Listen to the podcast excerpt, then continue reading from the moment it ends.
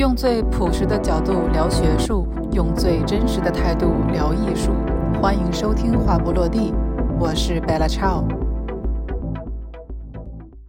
欢迎收听今天的《话不落地》，我是 Bella Chow。呃，有一句就是经典名言，叫做“以史为鉴，可知兴替”。在过去的几期节目当中呢，呃，我们一般了解的都是中国当代艺术以及中国当代艺术市场。但是在我研究的过程当中，有一个很大的问题，就是中国当代艺术市场这六个字里面，究竟什么是所谓的中国性，以及什么是所谓的市场的当代性呢？那我今天很荣幸的请到我的好朋友钟南，然后他呢目前是在马里兰大学攻读博士，主要研究的领域呢是明清以及民国的中国书画。呃，我们有请钟南跟大家打个招呼。嗯，话不落地的听众朋友，大家好。然后严超你好，Hello，Hello。那我们今天开启我们对于古代的艺术市场的两个敲门砖，就是两本重要的历史书籍，一个叫做《历代名画记》以及《古画品录》。我们先有请钟南同学为大家介绍一下《历代名画记》以及《古画品录》的背景，还有他们在中国艺术史上的一个重要性。嗯，好的，就是怎么说呢？其实，嗯，刚才严超你说这两部著作是对于中国艺术市场的一个探究，我觉得这你可能受到了，就是我给你发的我的那个呃论文的影响。其实它这两部主要是对中国画论画论的发展提出了一个提纲挈领的一个开创性的呃开创性的文本。呃，其中《古画品录》，然后我们现在叫它呃画品，不是现在叫。一直以来就是大家简称它为画品，它是由五世纪末，就是南北朝时期齐朝人谢赫所著。然后它分两个部分，第一个部分是艺术理论的部分。呃，在艺术理论的部分，他就提出了非常著名的绘画六法，像气韵生动、古法用笔、呃应物形象、随类赋彩、经位置、传音摹写。然后第二个部分，他就呃用他第二部分，他还继续了二十七位。五代时候的画家的生平小传，然后谢赫的这个画饼，它是开创了一个中国，嗯，可以说中国画论的一个提纲挈领式的一个形式，一个写作形式，然后也提出了像，呃，我们再次强调的这个绘画六法，因为绘画六法对于之后中国，呃，嗯，中国的画论的这个。对画的品评做出了一个非常重要的一个影响，有一个非常重要的影响。然后《历代名画记》是继谢赫之后，我个人认为第二部有仍然是有提纲挈领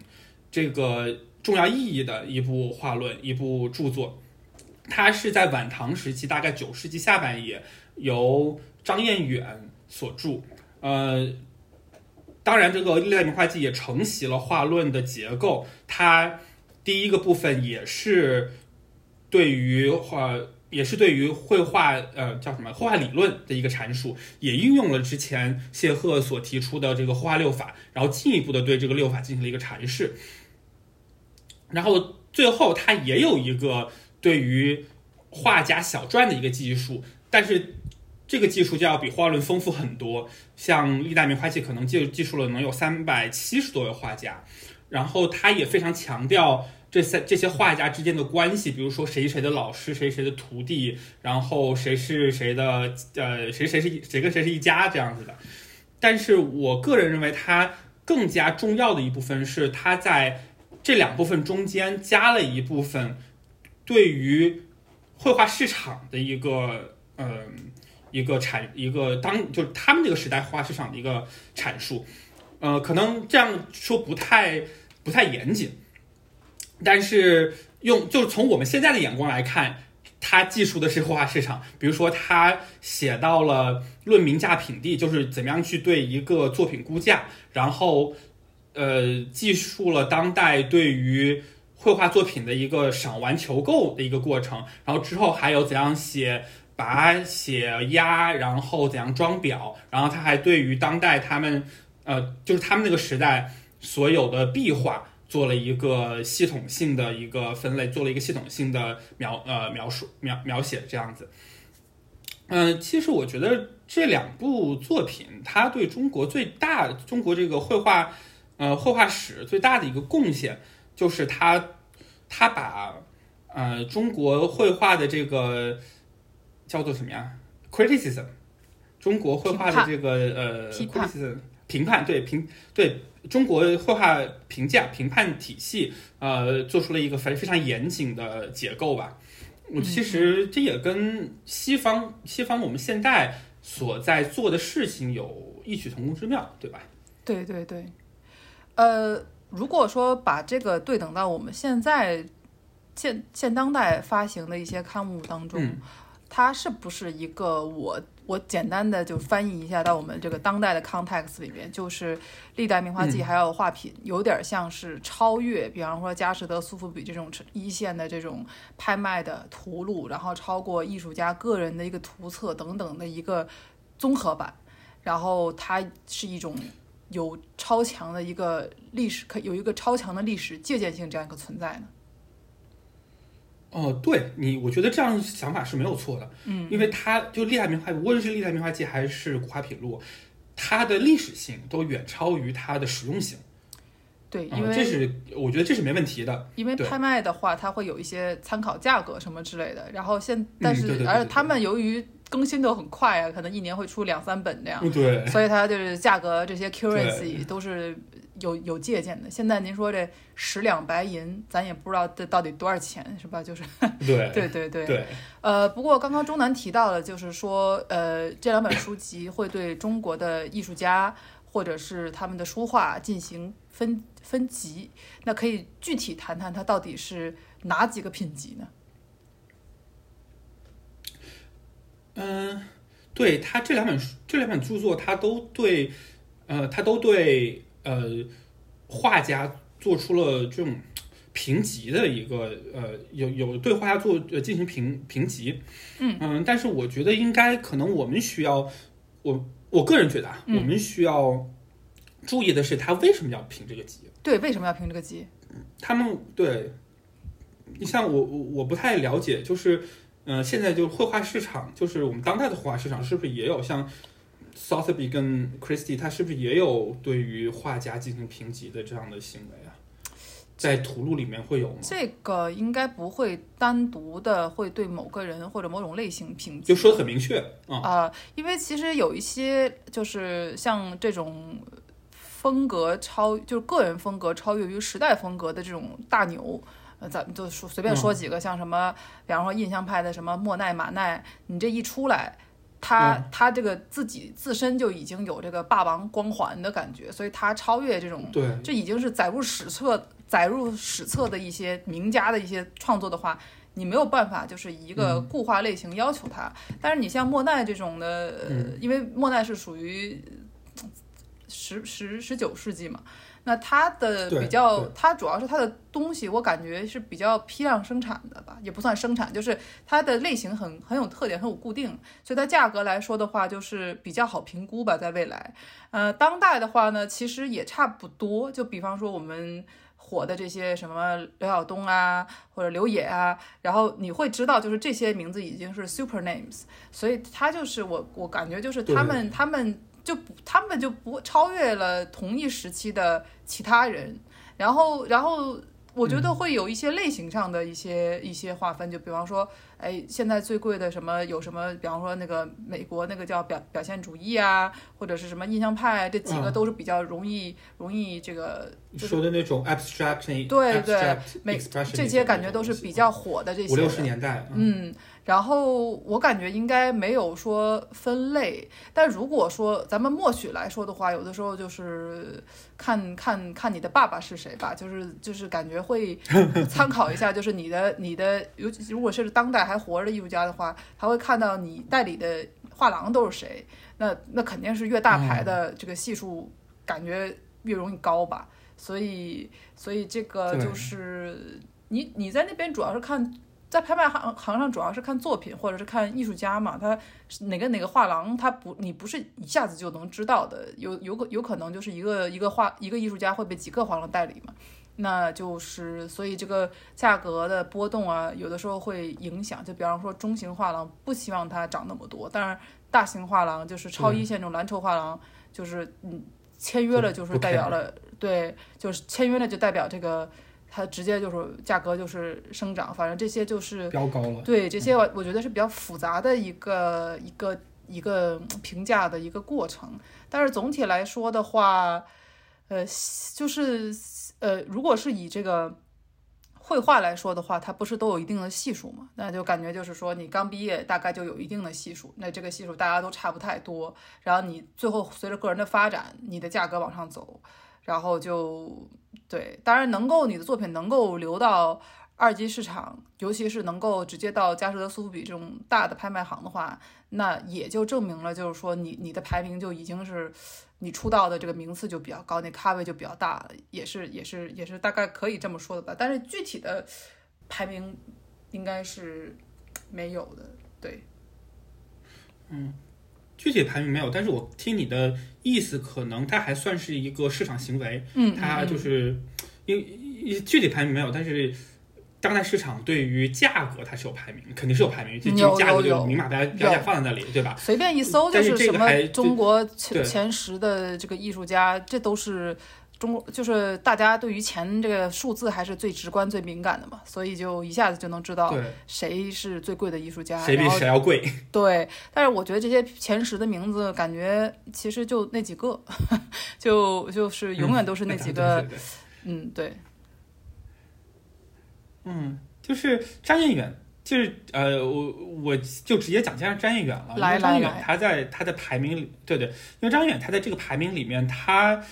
嗯，最主要的还是用用，他还是他不是对于，是虽然我就是之前不是说。他加了张远加了这个对于绘画市场的一个分析，但是他在后面的排名来说，对于呃叫什么呀？对于画家的一个排名来说的话，还是对于他们艺术成就，我感个人感觉还是对于他们艺术成就的一个讨论。嗯嗯嗯嗯，呃，就是这个艺术成就，我觉得这个艺术成就对于艺术当时的艺术市场有多大的影响，我们可以后来再讨论。但是我们可以看得出来的是。嗯，对于就是就画家论画家，那个时候在文人圈里面还是去评判谁比谁画的好，就谁可能也不是谁比谁画的好吧，就谁更加适合当时收藏者的一个口味。就是纯业务能力就比如说还是说是收藏的这个 popularity 这个受欢迎程度来说呢？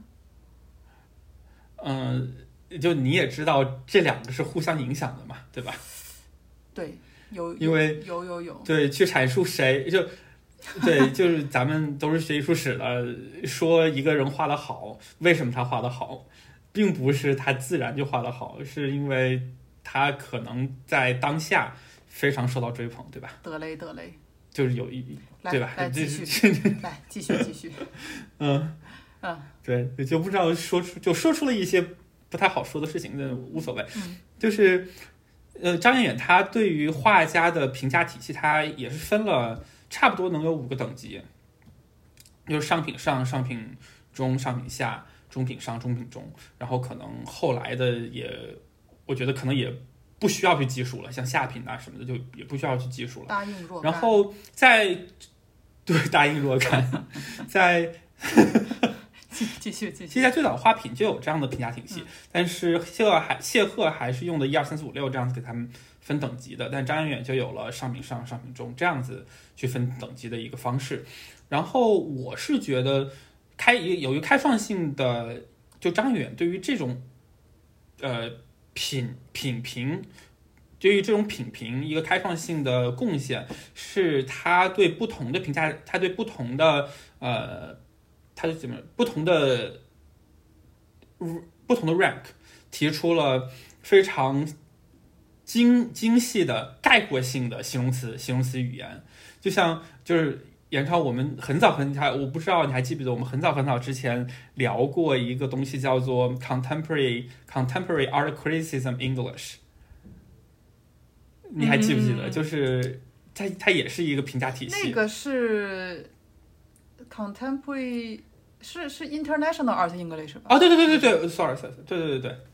啊 Contemporary International 哎 Criticism 我记得 in Art Criticism English，就是它其实这也是一个对于对评就是语言，就是什么样的画儿，我们用什么样的语言去形容它，做出了一个规定，对吧？你这是为什么要做这样的规定呢？因为艺术市场需要。然后张彦远在他的这个评价体系里面也提出了这样不同的形容词。就打个比方，它最高一层就是上品上，张彦远用的词是自然。当然，这个自然不是我们所说的这个 nature，对吧？嗯，就是不同的，然后不同的学者对于怎么样去阐释这个自然这两个字儿，也有不同的见解。就是可能浑然天成的感觉。哎，对，有点那种，有点那种意思。就是也不能说他是传神，因为张彦远对于上品中他给的他给的这个呃形容词是神，这是传神的意思。就说这个自然，它是要比传神更加进一步的。呃，其实我觉得所有中国人都挺好，就是挺好理解这个自然是什么意思，但是可能就是只一个只可意会不可言传的一种感觉。就是我想我能想到最最接近，因为今天我们也不是很严谨，都就是主题就是不严谨。我最能想到最贴切的一个例子就是“曹衣出水，无带当风”。嗯，不知道严超你听过这句话没有？它是，呃，它是因为 因为 因为它是呃，这个这句话是出自于张远之后的一个画论，叫《图画见闻志》，它是对于两个。非常，呃，他对于两个成就非常高的画家的，呃，画家的一个美誉，一个是曹仲达，一个是吴道子，然后就说曹衣出水就是曹仲达，他这这两位他都是画，呃，佛呃佛教绘画，可能是画这种宗教绘画比较出名的画家，然后就说曹曹仲达他画的这个衣服像是刚刚从水里面走出来一样，然后说这个呃。吴道子的衣服，就吴道子衣服上面那个飘带，像被风刮起来一样。然后这个我们其实现在，呃，现在我们非常理解这种这种 style，就就是提出了一个咱们学艺术史的人非常怕的一个词 style。嗯 然后对于这种 style，respect，其实 respect 对。他其实，你我们现在知道，他曹禺无论是曹禺出水还是吴带登峰，他都是对犍陀罗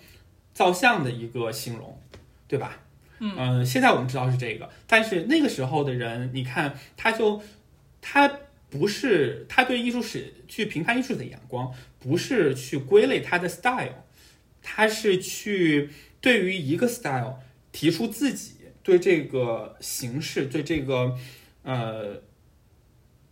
对对这个绘画形式的一个见解，张彦远就觉得这种、这种形式，它表现了自然，它表现了自然的这种呃感觉，然后他觉得这种感觉是最好的，所以他把这这样的一批画家评为了上品上。嗯嗯嗯，他不，但我不觉，其实我不觉得他是一个非常精确的评价，但是它是一个对于对于这个叫什么？对于 style，对于对于这个艺术创作，它对于艺术创作不同的风格的一个概括性的评价。嗯，就是这跟其实我觉得这跟咱们也是，这跟咱们现在对于呃，对于艺就是艺术史的评价评价体系也有异曲同工之妙，对吧？就是现在我们也说 style 嘛，但是我们不是，但我现在的我们这个 style 不是从个我们自己出发，是从艺术作品本身出发。但是那个时候，张彦远他是从自己的，他是从观者的感觉出发，去为各个作品进行了一个评判。嗯，不知道我这样讲会 会不会太无聊？哎观众们到时候可以留言互动啊，看看，因为因为难得请到真的是讲古代的人，就是就是大家可以看得出来，研究当代的和研究古代的，我们的基础的中文水平差了多少，所以 所以对我来说也是一个全新的。也不是全新的吧，就是有一种挑战，就是，嗯，我觉得，不过我知道我的我的咱们这个话不落地有很多就是这个这个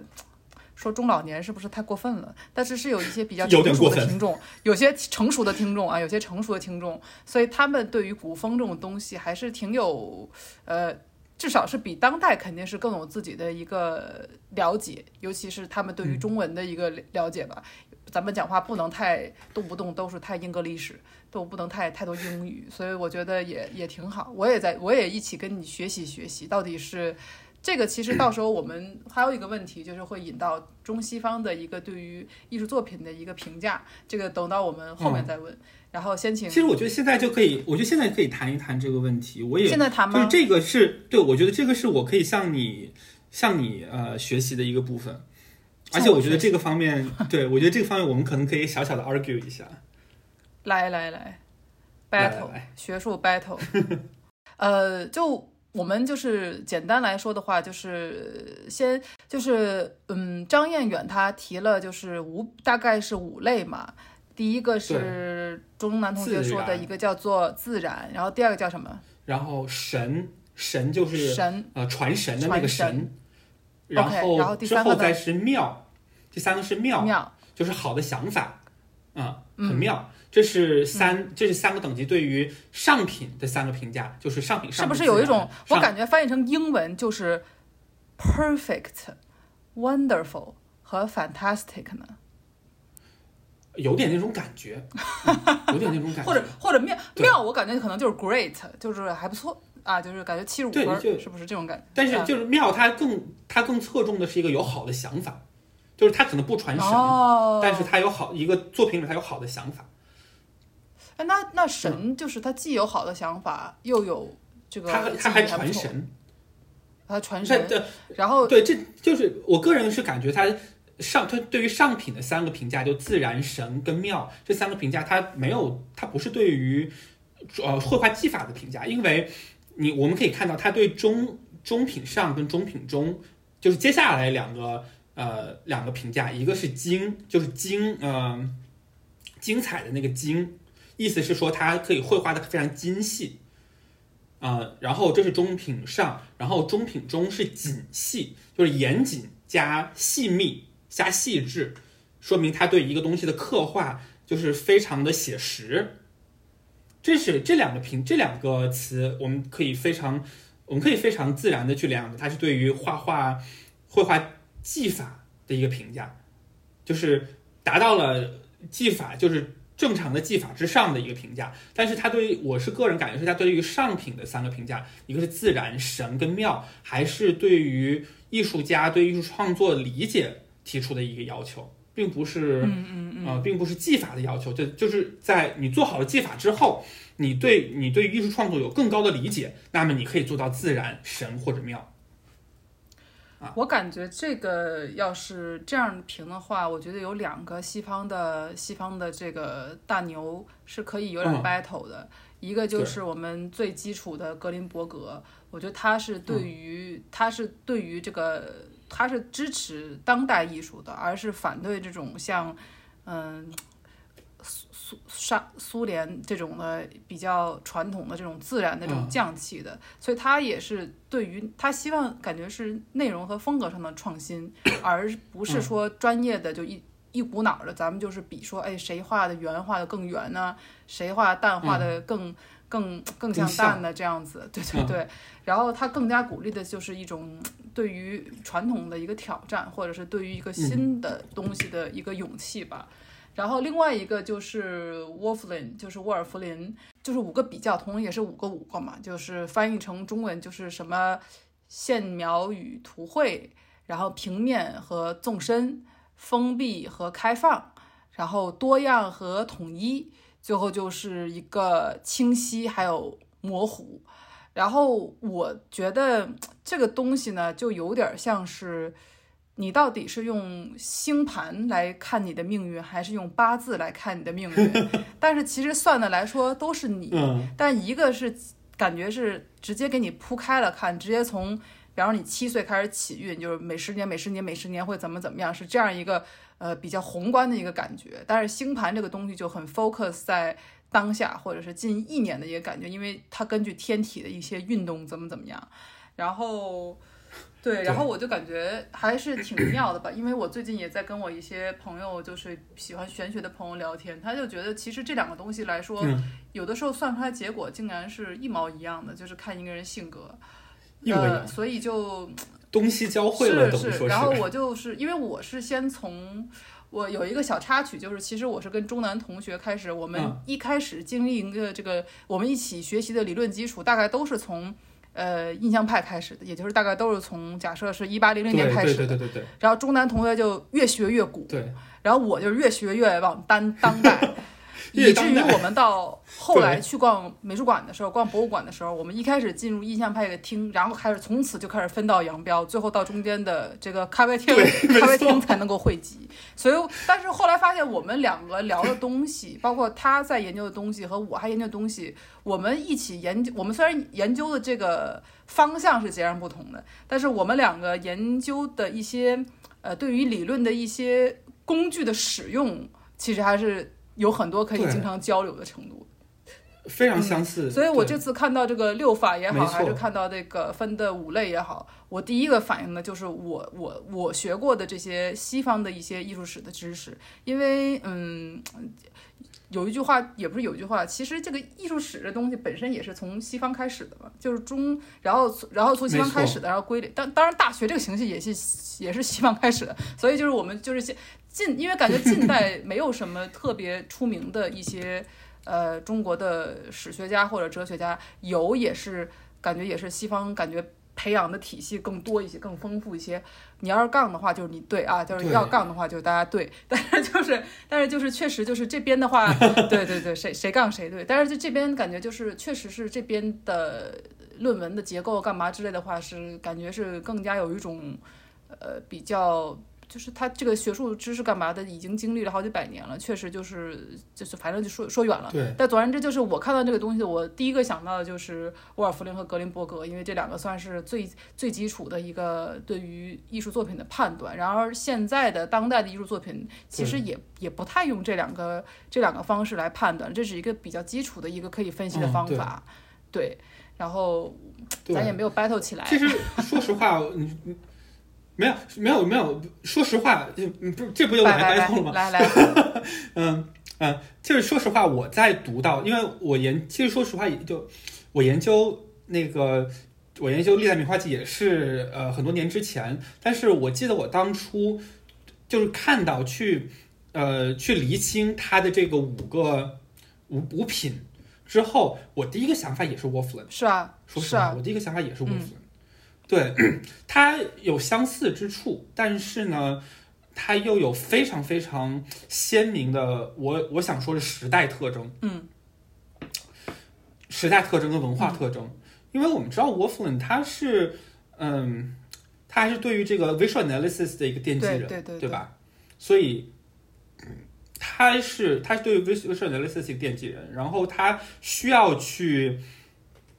需要去告诉告诉你去怎么看，去怎么审视一个呃视觉视觉作品，嗯，所以他需要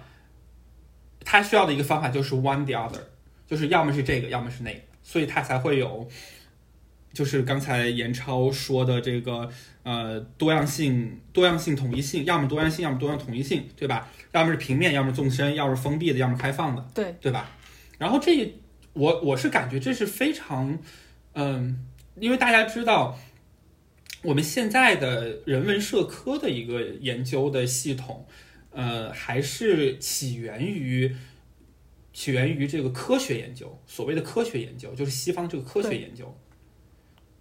嗯，对吧？科学研究它最重要的是什么？说白了，最重要的就是就是要对照。啊，对对对，没我，们可能有学对吧？有学理工的我我我同学知道做实验吗？呃我本对 对，严超，你是学你是学啥的来我着？最开始学机械出身，对对后来学心理，心理也算是理对对对理科中的文科，文科中的理科。对对对对对对对嗯，对对对对对对对，就是我们知道，就是所谓的这个 quote unquote 呃 scientific method，它就是要对照，就是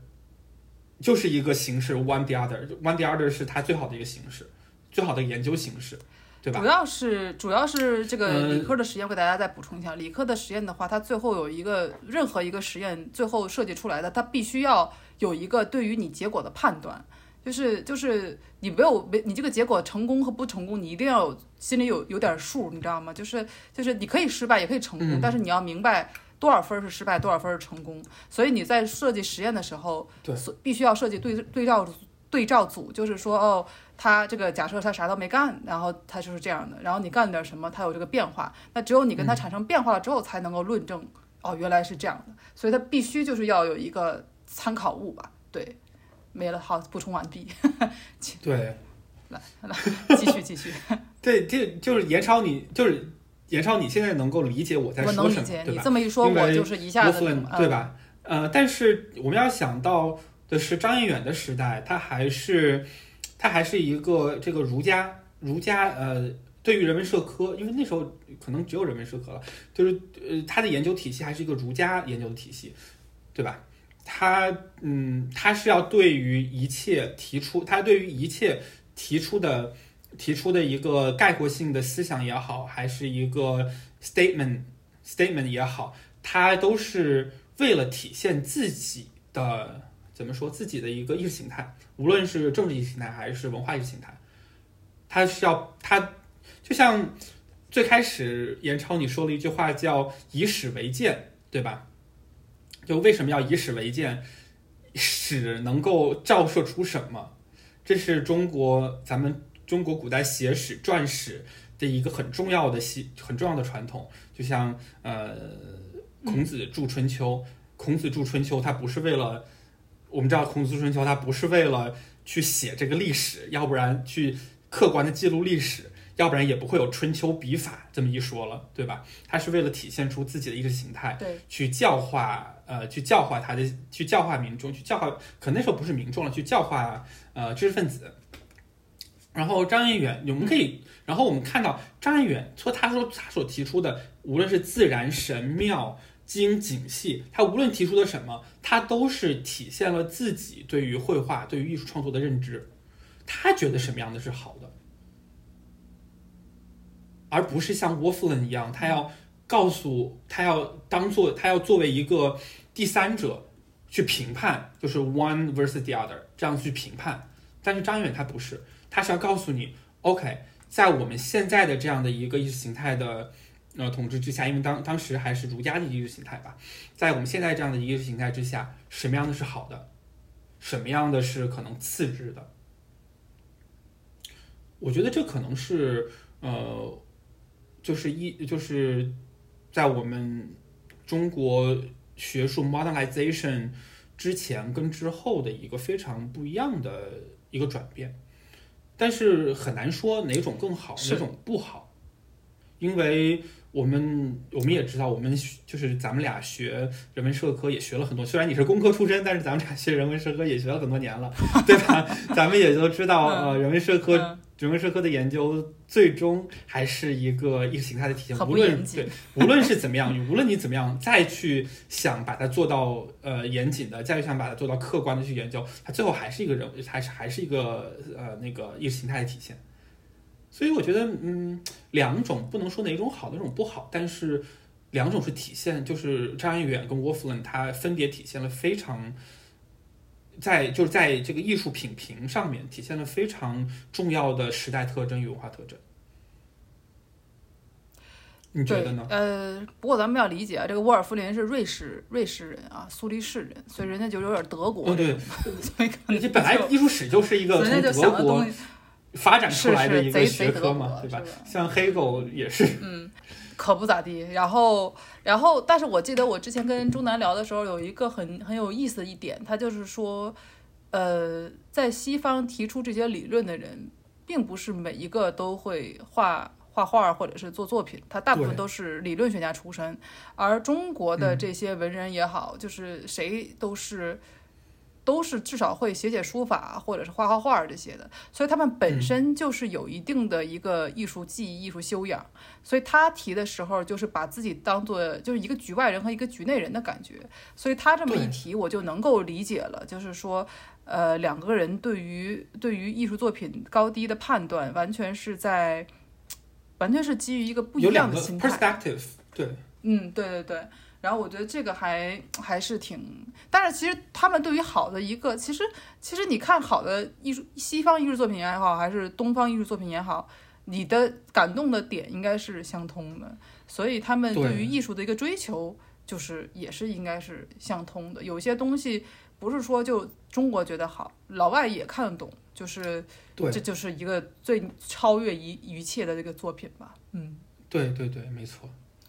哎，不过。我觉得还有一个很有意思的一点，就是张永远在这个有一章叫做《论名价品地》的这一章节当中，他尤其谈到了定价。呃，我觉得这个是最直观的一个跟艺术市场。那个时候，我觉得中国的艺术市场应该也是比较比较复杂的，感觉什么都有，有有感觉玩文玩什么都都在一块儿吧，就是任何感觉除了能用的以外的感觉。有点装饰性的感觉都可以放在一块儿卖这样子，那他具体有没有就是对艺术品的一些定价有一些指导呢？我我就是我觉得严超你肯定是是对这一章节就是定就是对于市场，没错，对肯定是非常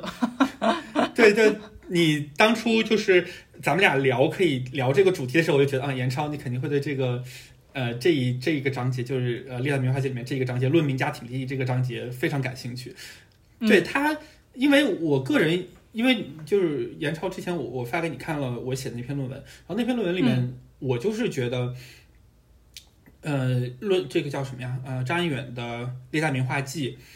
它一个它其中一个开创性的价值就是它把艺术市场、艺术收藏。归为了艺术活动的一个有机的部分，就是我画了画儿，对吧？嗯，我画了画儿还没完，我必须要把这个画儿由谁谁把它收藏了，然后有一些人去观赏、去把玩了，这个艺术，这个这幅画的艺术生命，它才完整。所以我觉得这是张一远的一个很开创、非常开创性的一个。嗯，非常开创性的一个，我我们能说 observation 吗？因为当然张远对对于当时时代的一个观察，对吧？这个其实还挺有意思的，对，因为感觉不是所有的理论的人，他就会觉得就是所有，他就没有想到最后一定要放生这个环节，就是你就是你是就是自然界的动物生了孩子之后，就是要就是让它自己去养的。而而学校或者干嘛的话，因为我觉得《历代名画记》还有一个教育意义吧，我觉得比较比较鲜明。所以他能够想，他就是觉得艺术家是要是要去市场上被被验证你的这个是不是金子，能不能闪光的这样一个一个特点，所以就还挺对，嗯，就是像刚才严超你说的，呃，他对于市场就是。历代名画记对于市场的一个判定，嗯，我是感觉他对于市场的判定是跟对于一幅画的艺术价值的判定是可能是分开的，这是我自己的私货了。因为你也知道，就是我做过这方面研究，这算是我自己私货了。就是如果有人这 again，就是咱们都是夹带私货的。对对对，这这是我的私货，然后。叫什么呀？那个防杠，就是这我我也求生欲一下。防杠啊，对对，求生欲。对，求生欲一下，嗯，就是我们可以看非常明显的看到，他在就是叫什么呀？嗯，呃，张一远在之前的两个章节有对绘画技法的一个非常笼统性的概括，笼统性的评价，就不是我们刚才说的，无论是六法还是。五个品地的这种评价，它是一个非常笼统的一个评价。然后这个评价有共同点，他们的共同点就是乐古，乐古就是乐就是呃喜爱就是什么愉悦的那个乐，乐古就是喜爱古代的东西，这个意思。就是呃在论名价品地这个章节里面，张一远觉得最好的东西、最值钱的，也不不是张彦远，就是当时艺术市场中最值钱的是汉魏时期的作品。次之是晋宋时期，然后呢，齐、梁、北齐、后魏、陈、后周这个时期就是更加次，就是在价格上面更加低低等的。但是我们又可以看到，他在呃更之前的一个篇章叫《论化六法》，就是他最开始的一个篇章里面，也对于这个从时代来说，也有就在就 chronologically 也对于 呃不同的画家有不同的这个有不同的这个等级的区分，比如说他觉得最好的是顾恺之、陆探微。嗯，但是我们知道顾恺之、陆探微，谁都觉得好，就谁都觉得好。但是我们知道陆恺之跟顾探呃顾探微，可能他不算是魏汉魏时期的画家，他可能比较是就是南北朝时期的画家了，嗯，对吧？他就可能是晋宋时期的画家，然后次之是展子虔跟郑法师，然后又就是这个时代又进，就时代又对于。叫什么呀？对于呃张远来说又进了进了一步，然后这个张远觉得画的最糟糕的是今人之画，就是现代人画的画。所以我是觉得张彦远他一直觉得，就是好的东西是古代的东西，这是没有问题的。但是呢，他在这个呃，他在这个呃，就是价格。谈论价格跟谈论这个艺术成就方面，他把它分开了。但这是对 again，这是我自己的一个私货。还有，嗯，对于这个问题，对于这个 contradiction，有非常多呃比我更牛的学者做出了他们的理解。比如说，像有的学者觉得这是因为呃，就是这个呃，张彦远他的《历代名画集》并没有最终定稿，所以才造成了这样的一个 contradiction，才造成了。一个这样的一个错误，这像一个小错误一样。但是，我我是觉得，呃，它总体来说体现了一个当时乐古的一个思潮，就是艺术市场里面乐古的一个思潮。但是呢，他又觉得张安远又认为，谈论艺术品的价格和谈论艺术品的这个呃艺术价值是两个体系。其实我觉得这也跟咱们现在的对对吧？没错。而且我觉得这跟咱们现在艺术场的评价体系也有异曲同工之妙，也有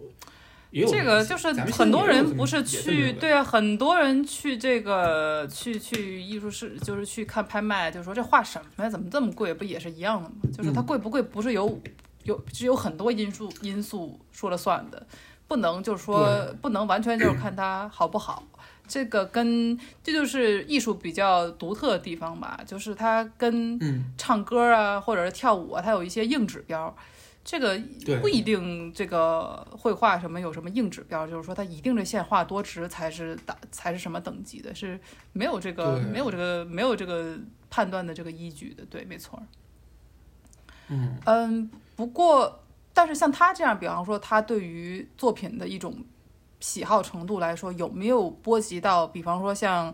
呃，就是有没有更更像国际的波及呢？比方说像日韩这种受到中国文化影响很严重的国家，那他们他们有没有说因为哎，焦远远提出了对于绘画的这样喜好，然后市场或者是学术界就是认可他的这种这种学术的这个价值，然后他就往他张远远这种大牛的这个标准上来画。然后画着画着就哎，日韩也是学习到了，因为这样觉得这样画画是是更好的、更对的，然后就影响了他们后面的艺术呢我觉得啊，这个问题我觉得是一个非常值得值得深思的问题。嗯，可能我对，特别是对日韩的影响，可能现在我我我不是这方面的专家，但是我给我的感觉就是张远他提出的，他他其实不是，就是张远他他不是一个所谓当时。呃，当时艺术，因为我我们现在有很多非常牛的那种艺术批评家，对吧？然后可能他们现在在国际上，无论是在国际上，还在市场里的声音，还是在 academia 里面的声音，还是在这个学术圈里面的声音，他们的声音都是最强音。然后我们的学术成果，或者是呃艺术创作的成果，都会往他们的品味上去靠。呃，现在是这样的，但是我觉得张远他不算是当时的一个。呃，当时的一个 orthodox voice，对当时的一个最权威的代表性，最权威。对他，他写的这篇文章，他写他写的这个文献，就《历代名画记》，我觉得更像是他的一个 observation，更像是他的一个观察，然后他的一个呃，像一个那种社会学的文献，或者是人类学的文献，更更像他这个方法是不是。有点儿？他这个有点儿是不是应该按我们现在规法来说，算是那个 ground ground research，就是这种对对对，算比较啊像 ground，、没错，比较像 ground research。ground ground 然后 research 中你刚文是啥？对，我也不知道。我也不知道，就是 ground 哎 research 大概就是说，呃，从从大环境不改变什么，然后观察的一些感觉。我不知道这么介绍是不是 又又不够差不严谨，多对对对但这个意思。是差不多，嗯，对。咱们今天就主打一个不严谨，好吗？咱们今天好，对 大家不要。对对对，有问题欢迎就是告诉我，就说哎什么是 ground research，然后我再请一些专业的学者为大家普及这个艺术艺术史论系的一些啊、不艺术史论系吧，人文社科类这些研究的一些方法，然后以后想要读博的朋友们也也也可以继续继续收听我们的话不落地。好，继续。就张远他提出的是一个，他还嗯就是他的他的这一这一篇文献，从第一个字到最后一个字，体现的都是中国儒家文化的一个思想，就是在在抱还是有抱有人儒家思想的一个人文化的一个体系。啊、因为我们知道儒家思想是一个正统的思，无论什么时候，无论可能某些中国历史上某些时期，道教更盛行，或者是佛教更盛行，但是无论如何，儒家思想它一直都是一个正统的一个思想，对吧？然后它对比较 orthodox，但是说回来，你刚才提到一个问题，就是对于儒家文化圈的一个散播。嗯、像日本，我因为我当然我不是日本呃日本艺术品日本艺术研究专家，但是对于日在日本来说，我们可以就是我们高中时期都背过的嘛。日本跟唐代，日本跟中国的交流，主要是在一个呃佛教领域的一个交流，对吧？日本过来留学留学僧，对吧？然后日本有、嗯呃大呃非常有名的和尚来呃中国进行交流，所以在日本的话，呃呃不是呃这个不是呃张远提出来的，但是之后的之后的画论有提出过一个东西叫逸品，就是逸呀、飘逸的逸，嗯，就会就是这个。嗯、叫什么呀？呃，张远不是提出了上品、中品，但张张远没有继续下品嘛？然后在之后的一些画论里面，他就 提出来逸品，就是他没有说下品，但是他提出了异品，所以就是一个就是飘逸嘛，异品就是在 orthodox 在正统之外的呃正统之外的艺术作品。就大多数都就是佛教艺术，就不是佛教，就有禅宗思想的艺术作品。然后在日本，这样的艺术作品就比较受到欢迎，比如说像梁楷跟怀素，呃，梁楷的画儿，然后怀素的狂草，呃，这呃像这样的作品在日本就比较受到欢迎。呃，这是他对，这是中，我觉得这算是中国艺术对日本的一个辐射。但是说，呃，叫张彦远的《历代名画记》有对儒家文化圈有怎样的一个呃影响？我觉得可能就是还是需要再探究吧，需要再研研究的一个问题。我觉得可以，但是我觉得张远他对于收藏，因为我我觉得严超跟你跟你聊天的话，呃，艺术市场是应该占有非常重要的比例，对吧？但是我觉得，嗯、但是我觉得，呃，这可以跟像呃怎么说？这可以跟欧洲的艺术市场，就是因为毕竟叫叫什么杨彦远，他也提出了艺术市场的概念，就是到这个东西到底是不是艺术市场，我们再说。但是在我们看来，它是很像艺术市场的一个东西。我觉得这可以跟就是欧洲的艺术市场做一个，呃，做一个比较吧。就像，也不能，不是大八八八九世纪欧洲应该也没有什么艺术市场吧？但是不好说呀那个时候可能古罗马那些吧，不知道有没有什么文献可以考究，因为这咱们实在是之前的了，那个时候可能都都要到中世纪了吧？中世纪就主要是不是中世纪可能就主要是那个什么了吧？是那个那个叫什么呀？嗯、宗教宗教艺术嗯，哦。那这咱们咱们太不是这方面的专家了，实在是不知道 怎么张张这个口。但是但是但是呃，但是那个呃，但是有一个收藏嘛，艺术品收藏嗯的概念，有有有像那肯定还是有对吧？嗯，古罗马还是、无论是古罗马还是中世纪，还是之后文艺复兴，欧洲它的艺术品收藏都是通，它的形式是呃博物馆、美术馆，对吧？它是面向公众的。嗯嗯。但是这个时候，这个时候中国的艺术品收藏，它还是个人的收，主要是个人的收藏。它无论是这种收藏家自己的收藏，还是皇宫皇权，就是嗯 court collection，就是 imperial collection，就是皇，就是我呃宫殿就是什么？帝王。皇皇帝的收藏，帝王对帝王的收藏，嗯嗯它还是一个私人的收藏，它不是面向于公众的。嗯，我觉得现在来说，我觉得有一个就是古代和当代一个很大的变化，就是现在是就市场规范了很多，就是画廊是画廊，空间是空间，机构是机构，他们的目的很明确。呃，但是但是原来在古代的话，我不知道历代名画集对它以它是对这个技法，对于艺术家它是有要求的，但是它有没有谈到对于那个时候的一些机构啊，就是到那个时候有没有机构，然后有的话，它有没有对于机构的一些排名？因为我刚才也说了，现在的画廊是有没有排名排有也是有排名的吧，就是按照销量和和代表艺术家这种的。那那个时候有没有对对于呃拍卖啊、画廊啊，然后空间呢？空间可能没有吧。然后就有没有这些有有 有没有这些的排名或者是指导呢？